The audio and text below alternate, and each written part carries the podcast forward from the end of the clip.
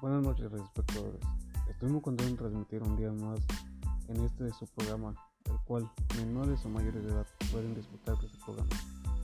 Bueno, sin más preámbulos, comencemos con el programa de hoy. El tema del que hablaremos se trata sobre el maltrato animal. Bueno, empecemos. El maltrato animal es definido como un comportamiento irracional de una persona hacia un animal con el objetivo de causar sufrimiento, estrés o incluso puede llevarlo a la muerte. Psicólogos y expertos consideran este tipo de acciones como una antesala a la violencia social. Estudios muestran que los asesinos tienen algún precedente de maltrato animal en su infancia.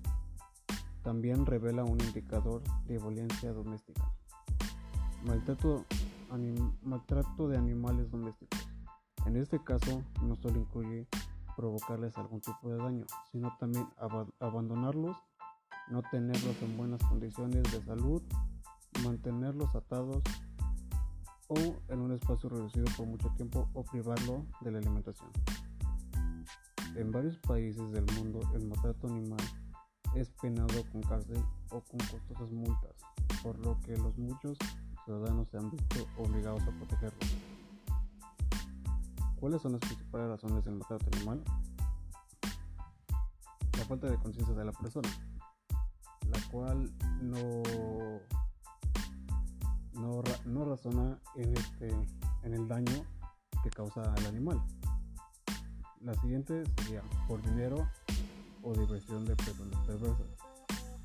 Aquí algunas personas solamente dañan a los animales por el gusto de verlos sufrir o porque alguna persona con alguna una enfermedad cerebral disfruta de ver esto y paga solamente por sufrir al pobre animal. Castigar o corregir al animal.